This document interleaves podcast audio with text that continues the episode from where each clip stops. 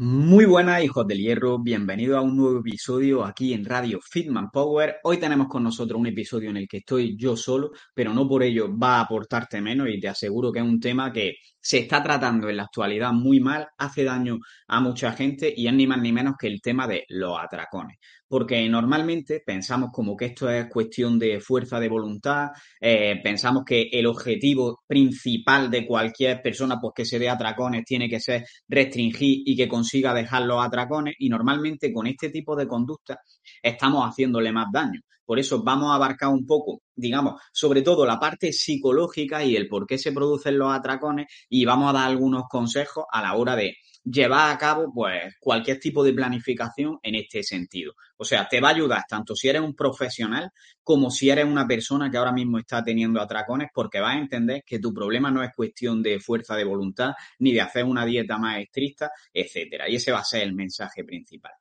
Antes de empezar, quiero dar la bienvenida a la nueva sección que vamos a tener en el programa durante las próximas semanas y que ni más ni menos es promocionando conductas saludables porque, en mi opinión, no hay nada más saludable que una ruta de senderismo por el campo, por la montaña o por cualquier sitio. Y en este caso es una colaboración con Turismo de Asturias en la que vamos a ir descubriendo diferentes rutas, caminos, sendas y actividades para realizar en el Principado de Asturias. Así que a partir de ahora, en cada episodio os voy a comentar alguna ruta que pueda ser interesante y que estoy seguro de que para las vacaciones, para la gente que seáis de allí, eh, realizarla. Os va a aportar muchísimo. Y es que ya sabéis que Asturias es uno de los sitios más mm, bonitos en cuanto a paisajes de España, probablemente, y precisamente ahora que estamos en primavera, probablemente sea uno de los lugares eh, más bonitos para visitar. Entonces, eh,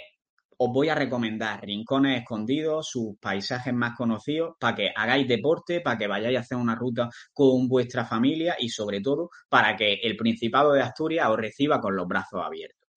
En esta ocasión vamos a hablar del camino natural de la cordillera cantábrica Asturias Interior, conocida como la ruta GR109. Repito, para que lo busques en Google, GR109. Es una gran ruta que recorre el Principado en toda su amplitud durante más de 600 kilómetros, en los que nos ofrece singulares paisajes entre los que podemos elegir bosques, ríos, grandes planos, pero siempre con vistas espectaculares. De hecho, la GR109 está dividida en 27 etapas para que puedas planificar las que más te gusten u organizar tu viaje de una semana, una escapada de fin de semana o simplemente una tarde especial. Hay etapas más exigentes y otras más plácidas, pero siempre podremos ir a nuestro ritmo, aventureros, paseadores o simplemente a disfrutar y pasar un buen día. La elección de esta ruta, la ruta GR109, del camino natural de la cordillera cantábrica Asturias Interior, no es una elección que hayamos hecho por casualidad, sino que lo es porque recorre partes de los caminos más importantes no solo de Asturias, sino de toda Europa como el Parque Nacional de Picos de Europa, el Parque Natural de Redes, el Paisaje Protegido de las Cuencas Mineras, la Reserva de la Biosfera de Oscos Eo o el Parque Natural de la Ubiña, La Mesa. Eh, elijas las etapas que elijas, una sola o las 27, te aseguro que no te vas a equivocar. Y recuerda que siempre puedes volver a recorrerlas para volver a disfrutarlas con más amigos, otros miembros de tu familia o, y volver a encontrarte con paisajes mágicos, la arquitectura tradicional asturiana en toda su amplitud. Hórreos, paneras, cortinos, corripas o sus singulares puentes que permanecen firmes desde hace siglos. Por último, nos gustaría saber vuestra experiencia porque seguro que algunos de nuestros oyentes ya habéis visitado algunos de estos paisajes y puedes dejar algún comentario de algún lugar imperdible o algún lugar que recomiendes tú en cuanto a visita al Principado de Asturias, que estoy seguro de que lo conocéis incluso mejor que yo y que vaya a dar buenas recomendaciones en los comentarios. Así que ya sabéis, todos a visitar el Principado de Asturias porque vamos a recomendar allí unas rutas brutales. Y ahora sí, con esto vamos a dar paso a, la entrada del podcast, así que no me entretengo más y vamos con ello. Escucha cómo suena, imposible va a llegar nadie me va a frenar, ahora soy yo el que se va a levantar yo, escucha cómo suena. Bueno, pues vamos a empezar hablando sobre el tema de los atracones. Espero no enrollarme demasiado. Así que eh, lo primero es entender el concepto de lo que significa tener un atracón, porque yo me doy cuenta cuando le pregunto a la gente sobre este tema que no lo comprende realmente. ¿Entiendes? Como que el atracón es simplemente a lo mejor cuando sale el fin de semana y comes un poco de más y no es exactamente eso. Entonces, vamos a definir un poco qué significa esto de, de tener atracones para que se entienda el concepto. Y al final, eh, se trata de que en un periodo corto de tiempo coma una cantidad mucho más grande que la que comería una persona en situaciones normales y además lo haga con sensación de pérdida de control. Es decir, se tienen que cumplir las dos cosas, tanto que coma mucho más de lo normal como que tenga esa sensación de pérdida de control. Si no tienes la sensación de pérdida de control, pero aún así estás comiendo de más por una decisión propia, esto sería simplemente una sobreingesta y no, no sería un problema de, la conducta alimentaria ni nada. Y por otra parte, si eh, tienes esa sensación de pérdida de control pero la cantidad no es objetivamente grande, en realidad simplemente es una pérdida de control y realmente el atracón se podría decir que es como algo subjetivo, se podría decir. Entonces, tampoco llega a ser un atracón. Luego, para poder decir que alguien tiene trastorno por atracón, también tiene que ser que no se compensen esta, este tipo de situaciones normalmente. Y por otra parte, mm, lo que te ponen los manuales sería como un criterio de que esto te pase al menos una vez a la semana durante tres meses. En mi opinión, esto de los criterios, de cada cuánto tiempo te pase, incluso el tema de la cantidad, si tienes sensación de control, me da igual y creo que muchas de las cosas de las que voy a hablar se aplican aquí independientemente de todo esto, si estás como con sensación de ansiedad y acabas perdiendo el control con la comida o haciendo cosas que realmente no quieres, en cualquier caso te va a servir el podcast. Y en realidad, porque independientemente de la frecuencia con la que pase o el nivel al que pase esto, al final te está dando señales de ciertos pensamientos y de tu relación con la comida que tiene cosas que mejorar. Otro punto aquí importante es que normalmente estos atracones pues se van a producir de forma que se come normalmente muy rápido o más rápido de lo normal, como con ansiedad, muchas veces sin tener una señal física de que, de que tenga hambre, se suele hacer solo, porque normalmente es algo de lo que incluso las personas se avergüenzan y ni siquiera lo cuentan, y además al hacerlo, después te genera sensación de culpabilidad, de avergonzarte, de sentirte como un poquito fracasado y es algo totalmente normal. Pero para eso estamos aquí, para que veamos un poquito por qué pasa esto y que se pueda mejorar un poco. Entonces, el concepto fundamental, resumiéndolo, sería sobre todo que un atracón es cuando tienes sensación de pérdida de control y además estás ingiriendo unas cantidades de alimento en un tiempo dado mucho más grandes de las que podía ingerir cualquier otra persona, ¿vale? Eh, no es cualquier cosa. Entonces, eh, vamos a hablar un poquito sobre esto, sobre por qué pasa y sobre las soluciones. Y el primer punto de todo, y me parece imprescindible, es entender que cuando esto te pasa, no tienes un problema de sobrepeso ni un problema de obesidad, sino que realmente, independientemente del cuerpo que tengas, lo que tienes es un trastorno de la conducta alimentaria, como puede ser la anorexia, o la bulimia. De hecho, el trastorno por atracón eh, es el trastorno que más prevalencia tiene, quitando los no especificados, entre la población general, que es entre un 2 y un 4%, pero sí que es verdad que cuando nos vamos a personas que tienen obesidad, eh, la prevalencia se va a que aproximadamente el 30% de personas tienen trastorno con atracón. Y si te vas ya a personas con obesidad más grande, con un problema más grande, el 50% aproximadamente tienen un trastorno por atracón cuando nos vamos a gente porque pues, ya va a necesitar una reducción de estómago, una cirugía bariátrica, este tipo de, operaciones. Y esto nos da muchísima información, porque en realidad estamos hablando de que, eh, primero, probablemente haya personas no diagnosticadas y el porcentaje que acabo de decir del 50% sea incluso más grande. De hecho, yo cuando hablo con las personas te puedo decir que bastante más de la mitad al menos sienten como que pierden el control con la comida. Y por otra parte,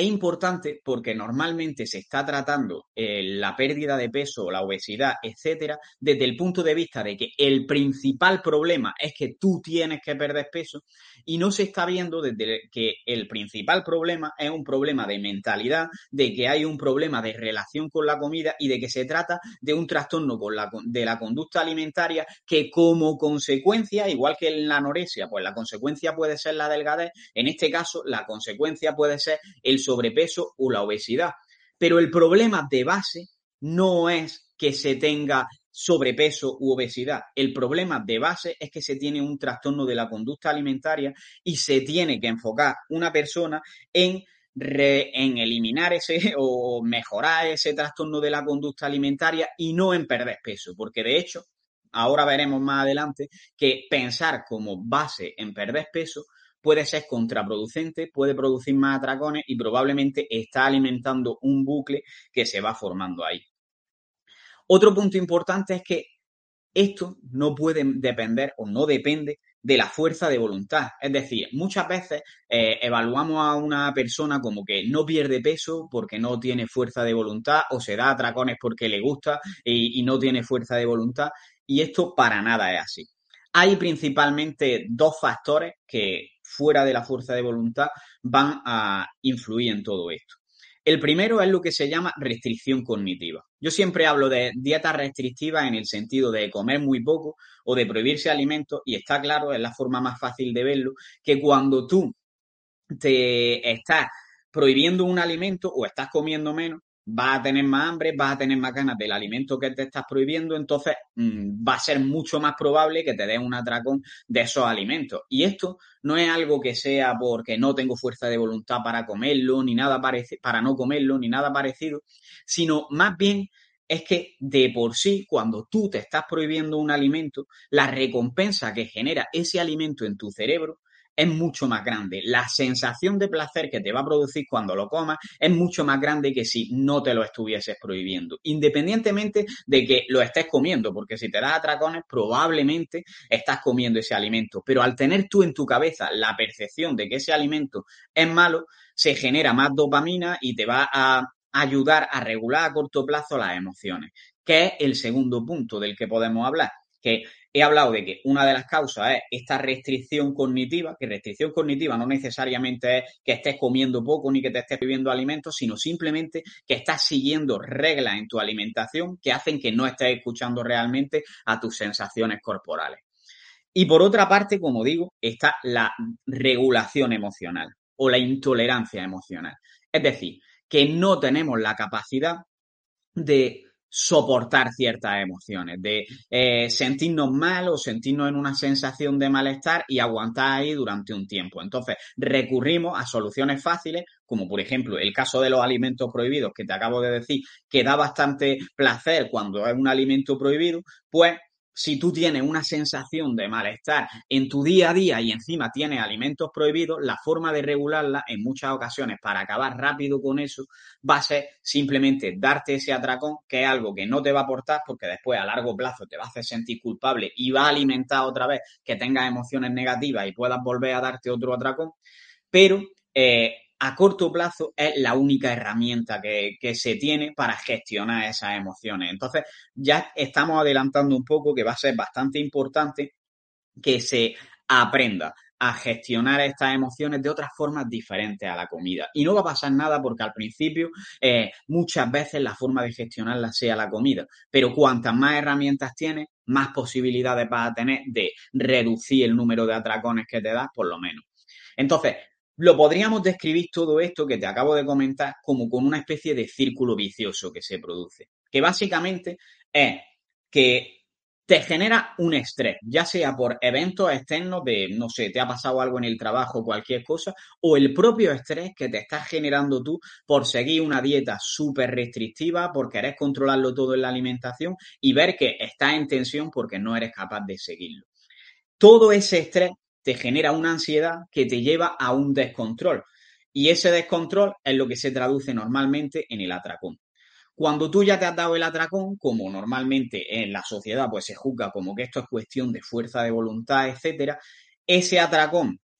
te genera una culpabilidad, te hace tener una sensación de que has fracasado, de que no estás haciendo las cosas bien. Y esa culpabilidad te lleva a decir, pues el lunes empiezo con más fuerza con la dieta, mucho más estricta, haciendo más ejercicio, etcétera. ¿Qué estás haciendo? Añadir más estrés al círculo vicioso y estás volviendo a generarte ansiedad y que eso vuelva a generar un atracón. El objetivo siempre va a tener que ser salir de este círculo vicioso. Entonces, no se trata tanto de voy a tener más fuerza de voluntad, voy a ser más estricto, sino más bien de voy a permitirme ser más flexible. Puedo tener buenos hábitos la mayor parte del tiempo, pero si un día me como una hamburguesa, si salgo a comer con mi pareja y me apetece un postre, lo voy a hacer, porque sé que eso va a hacer que a largo plazo no acabe tomándome eh, en vez de un postre 10 postres de una sentada, Así que eh, gran parte de lo que va a haber que hacer va a ser eso, permitirse un poco más. Ahora, eh, otro punto que es muy interesante entender es que el trastorno por atracón es un TCA, como he comentado anteriormente, y como TCA va a tener muchas cosas en común que pueden ser con anorexia, con bulimia o con otros trastornos de la conducta alimentaria. Y esto es importante entenderlo porque aunque cada trastorno de la conducta alimentaria, ya sea anorexia, ya sea bulimia, ya sea trastorno por atracón o cualquier otro, van a tener unas cosas comunes y todos se desarrollan a partir de un marco mental. De hecho, existe como una forma de evaluarlos que es la perspectiva transdiagnóstico, que es como que te lo engloba todo por una estructura de pensamiento mental y que se ve normalmente que la persona que ha pasado por una anorexia es más probable que después pase por una bulimia, la persona que ha pasado por una bulimia es más probable que pase por un trastorno por atracón y así. Es decir, que realmente no se trata de resolver las restricciones ni de resolver los vómitos, por ejemplo, en, caso, en casos de bulimia, o de resolver en sí los atracones, sino el origen, que el origen viene de una estructura de pensamiento de la que voy a hablar ahora mismo para que seamos un poco conscientes de ella. Y esta estructura de pensamiento se basa y todo gira alrededor, en la mayoría de los casos, esto lo aviso ya, no es algo que sea en el 100% de los casos, pero es un punto en el que empezás a indagar para que empieces a darte cuenta de si a ti te está pasando esto o si eres un profesional de si a tu paciente le está pasando esto. Todo parte muchas veces de una sobrevaloración de tu cuerpo, de tu figura, de tu peso. Es decir, tú estás dándote valor únicamente por cómo se ve tu cuerpo en el espejo, por la ropa, cómo te queda, por el peso que marca la báscula. Y esto yo siempre lo digo, tu valor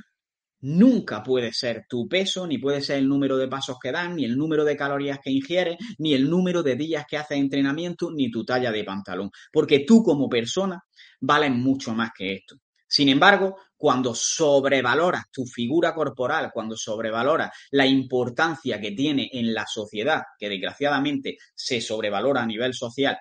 eh, cuando tú todo eso le das tantísima importancia, eso te va a generar una serie de, problemas como que como no encaja en los cánones, por ejemplo, va a tener una baja autoestima y además, independientemente de que tú vayas mejorando, ya sea tu cuerpo, ya sea que vayas rindiendo más en el trabajo, etcétera, y yo te diga que lo estás haciendo bien, lo normal es que cuando tú lo sobrevaloras, como ves tan lejos llegar a ese canon estético que te propone, va a seguir teniendo baja autoestima independientemente de que estés mejorando. Y eso vuelve a generarte un estrés y vuelve a generarte emociones negativas que ya hemos visto que son las que en gran cantidad de ocasiones llevan a los atracones. Y por otra parte, está el tema del perfeccionismo, que también es un punto que considero bastante importante y que eh, al final, si tú eres muy perfeccionista, tienes unas expectativas de que vas a ser capaz de seguir una dieta eh, concreta, controlándolo todo al dedillo, midiéndolo todo al gramo, etcétera, esto te va a llevar a que, como es imposible cumplir esas pautas de, alimentación o cumplir con todo eso de ser más perfecto que tú te has propuesto, eh, eso también te va a generar peor autoestima, te va a generar emociones negativas que tú vas a intentar antes o después generar eh, o resolver mediante un atracón o mediante otra tarea que pueda ser disfuncional como puede ser esta. Entonces, tenemos que sobrevaloramos, eh, nos evaluamos a nosotros mismos por nuestra figura o nuestro cuerpo en exceso, dándole demasiada importancia. Todo esto hace que tengamos en general una mala autoestima. La mala autoestima hace que tengamos problemas para relacionarnos con las demás personas, que eso también nos va a influir en tener estas situaciones negativas. Eh, también eh, como no somos capaces de soportar estas emociones negativas, vamos a recurrir a lo rápido, que a corto plazo los, atracones te van a calmar estas emociones negativas, pero a largo plazo van a alimentar más ese círculo vicioso y encima estamos intentando hacer las cosas perfectas, por lo que después de cada atracón vas a querer hacerlo un poco más duro, un poco más estricto, un poco más difícil y de nuevo vuelve a alimentar ese círculo vicioso del que hablábamos antes.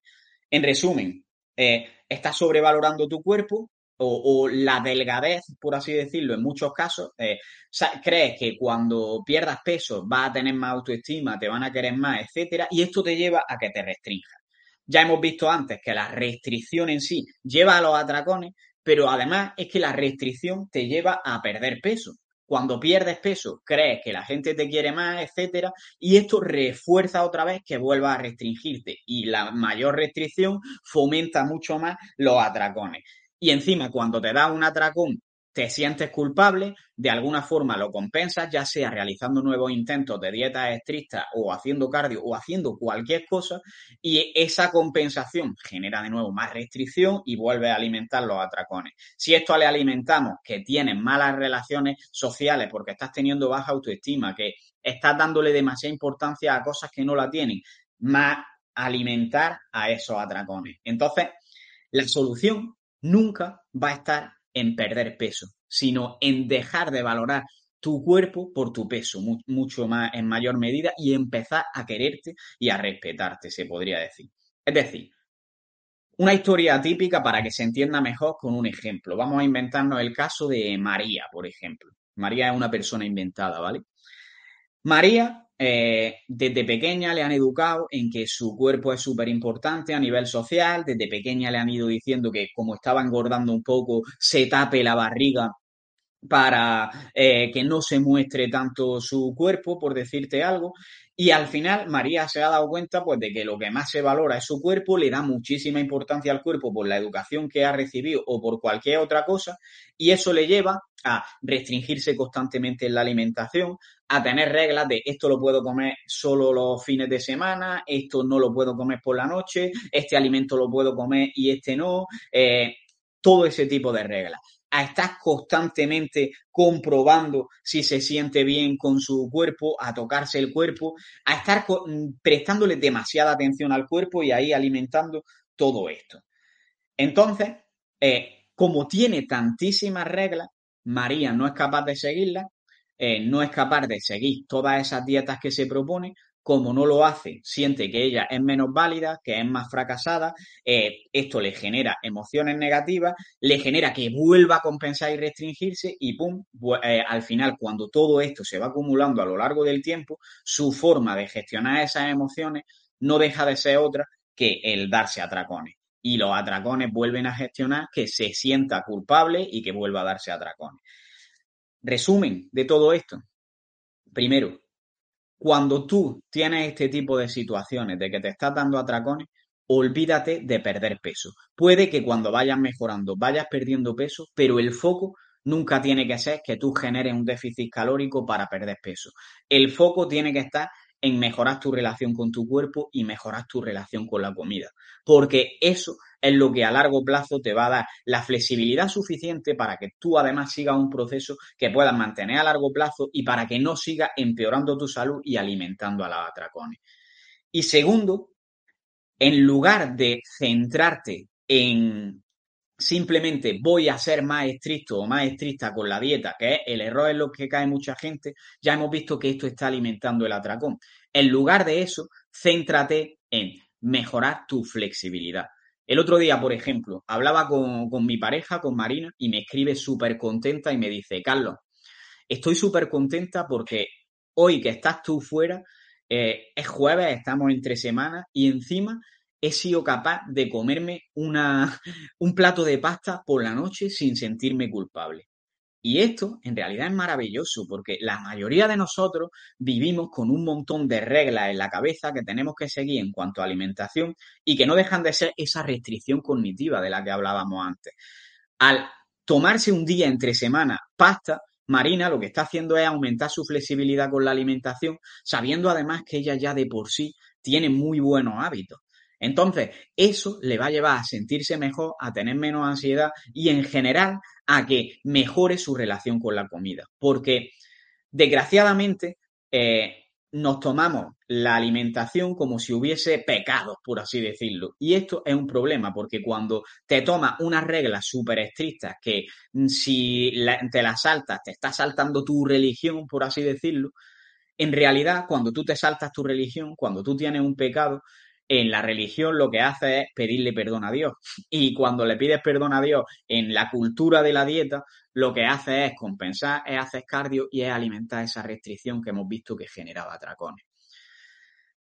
Espero que quede claro todo esto en relación a no se trata de perder peso, el problema es un trastorno de la conducta alimentaria y segundo, que no se trata de ser más estricto ni más rígido, sino todo lo contrario, de mejorar tu flexibilidad y que tu alimentación no suponga un estrés en tu día a día.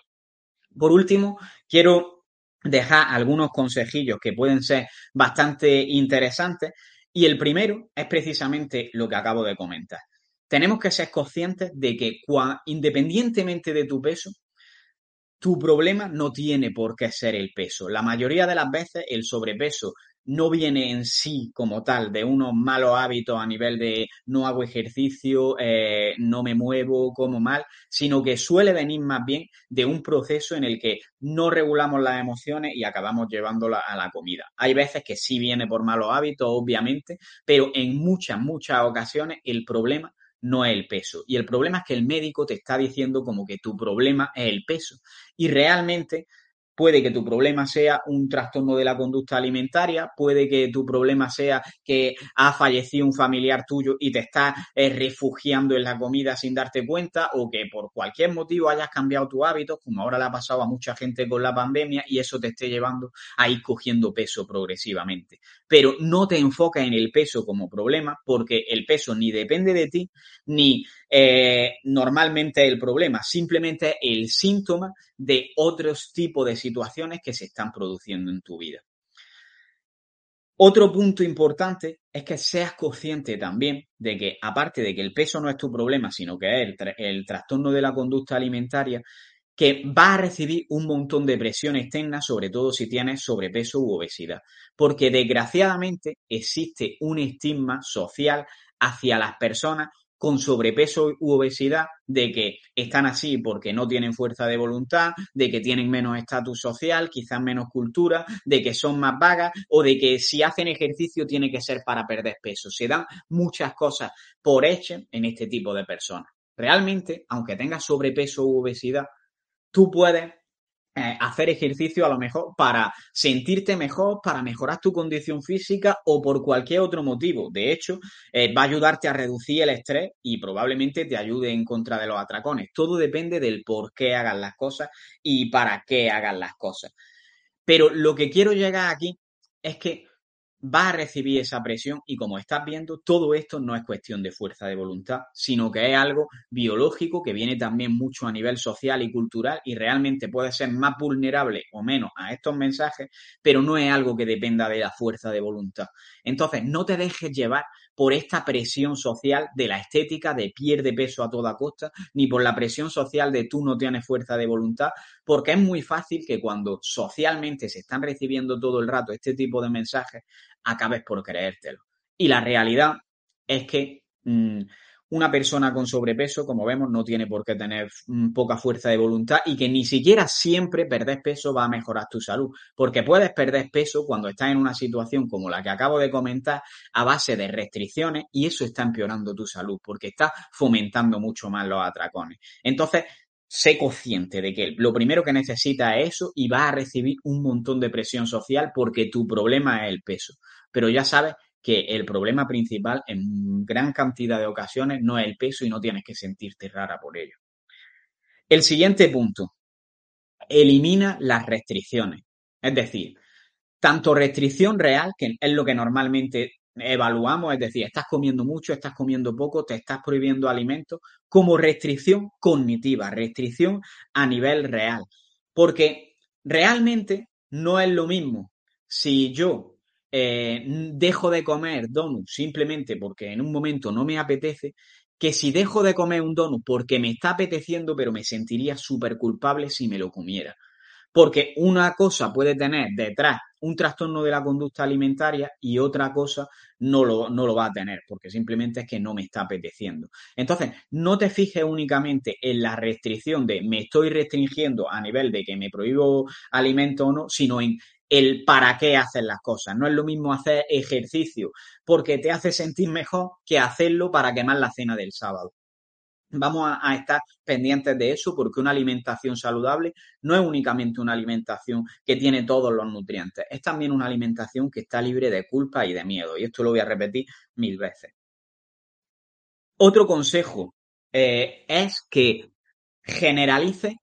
todos los avances que vayas teniendo en tu proceso de recuperación de los atracones. Es decir, si tú te estás dando más flexibilidad, no te den más flexibilidad únicamente cuando estés en tu casa o únicamente los fines de semana. Tienes que hacerlo de forma general. Porque muchas veces me encuentro a la típica persona, pues que, por ejemplo,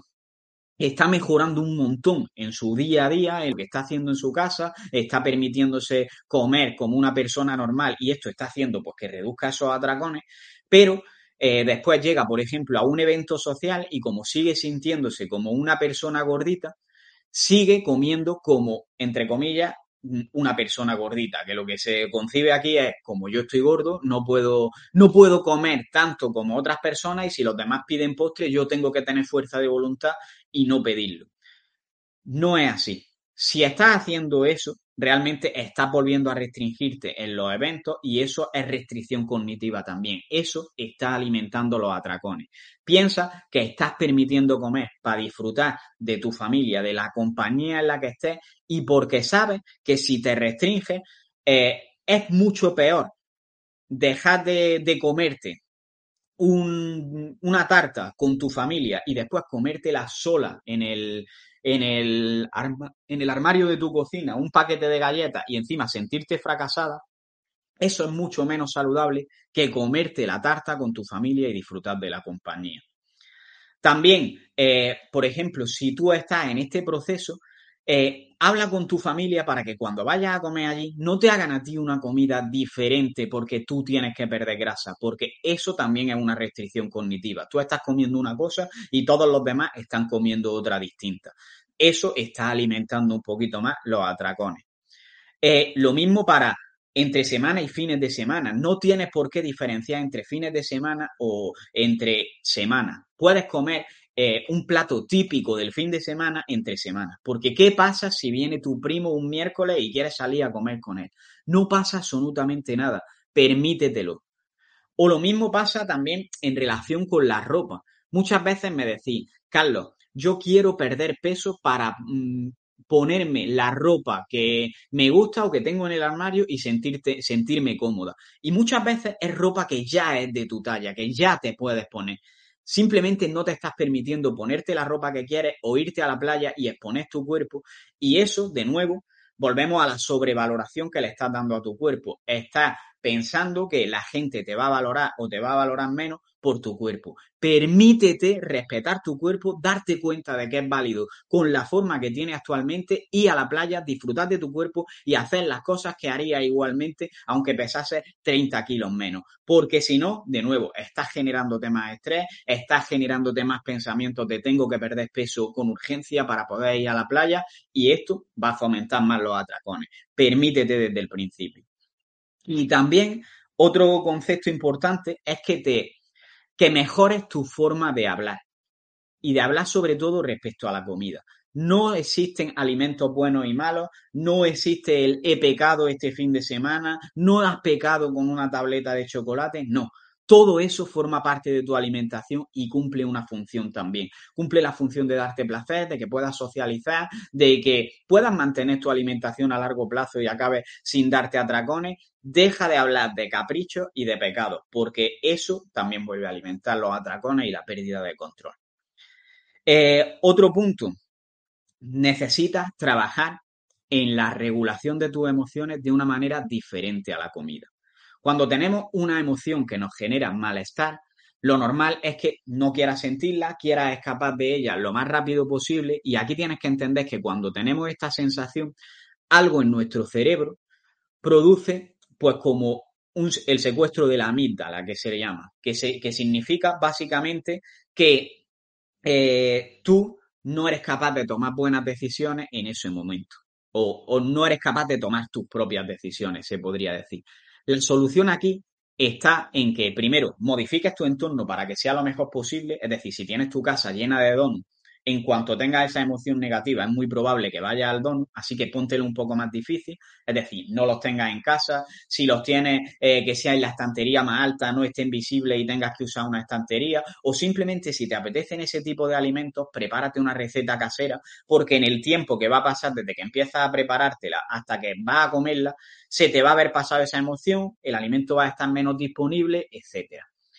Y por otra parte, es muy importante que trabajes también en tener estrategias de regulación emocional diferentes a la comida. Por ejemplo, eh, estás teniendo una sensación de estrés, de malestar, pues a lo mejor darte una ducha o darte un baño de agua caliente te puede ayudar o salir a darte un paseo escuchando música relajante, o hacer un rato de meditación. Cada persona tendrá sus propias estrategias y lo que te recomiendo es que ahora, al acabar el podcast, cojas y te pongas a apuntar cuáles pueden ser las tuyas, porque esto te va a ayudar bastante y en cuanto tengas ese tipo de sensaciones, lo vas a tener mucho más presente y más automatizado. Y por último, y vuelvo a repetirlo, no te centres en bajar de peso. Sé que vas a tener muchas, muchas situaciones en las que sabes que estás mejorando tu relación con la comida, pero tú, por otro lado, vas a estar pensando como necesito bajar de peso y más con esa sensación de eh, estigma social y depresión social que tenemos. Sé fuerte, primero pon tu salud y después eh, lo demás llegará solo. Así que, para resumir mucho todo lo que hemos hablado hoy, primero que entiendas que el tema de los atracones no es un problema de fuerza de voluntad, es un trastorno de la conducta alimentaria y se genera sobre todo por no saber regular las emociones y por llevar tiempo restringiéndose. Y que muchas veces eh, la bulimia, la anorexia u otros trastornos de la conducta alimentaria desembocan en esto. Por tanto, no te centres ni en perder peso ni en ser más estricto con la alimentación, justo lo contrario, en trabajar tu flexibilidad tienes que ser consciente de que el problema es ese, de que vas a tener presiones externas para perder peso, de que tienes que eliminar las restricciones, de que tienes que generalizar todos los avances que hagas a todas las situaciones de tu vida, a la ropa, a lo que te permite hacer con tu cuerpo, a permitirte hacer cosas con la comida entre semanas, en los eventos, el fin de semana, siempre, y a no hablar de pecado o de caprichos con la comida. Que tienes que trabajar también en regular tus emociones de una forma diferente a la comida, aunque de vez en cuando vas a seguir utilizando la comida, eso estoy seguro. Y eso sería como el resumen en un minuto del podcast. Espero que te haya ayudado. En mi opinión, esto mm, es algo que debería hacer reflexionar a mucha gente y debería dejarse mucha gente de presionar a gente para perder peso porque estamos viendo que una gran proporción de personas el problema que tienen es de conducta alimentaria, de mentalidad en relación a la comida y al cuerpo y no tanto un problema de que como más de lo que gasto. Así que espero que este podcast sirva para que muchos reflexionéis. Me gustaría que dejéis comentarios porque normalmente cuando hago podcast yo solo como que me siento un poco más solo ante el peligro y que cualquier cosa que necesitéis pues estoy aquí disponible para vosotros. Eh, recordaos también, por último, para quien haya llegado hasta el final, que yo eh, trabajo con personas principalmente con sobrepeso y obesidad y uno de los focos principales es este, de mejorar la relación con la comida y el cuerpo. Que si estás interesado o interesada en trabajar conmigo para ya sea o perder grasa o simplemente mejorar tu relación con la comida, dejar de sentirte culpable con lo que comes y mejorar en general tu salud, más allá de la pérdida de peso o no, escríbeme, bueno, mejor dicho, voy a dejar un enlace en la descripción de este podcast para que podamos trabajar juntos, que simplemente vas a tener que rellenar un formulario para que conozca tu caso. Eh, vamos a tener una llamada para conocerlo un poco mejor, poder hablar contigo sin ningún tipo de compromiso y de forma totalmente gratuita. Y una vez hablemos, si vemos que podemos trabajar juntos, empezaremos a darle caña y, y estoy seguro de que te voy a ayudar mucho. Así que en la descripción del podcast dejo el enlace y cualquier cosa que necesites, estoy aquí para ello. Con esto me despido ahora sí y un saludo y a seguir creciendo.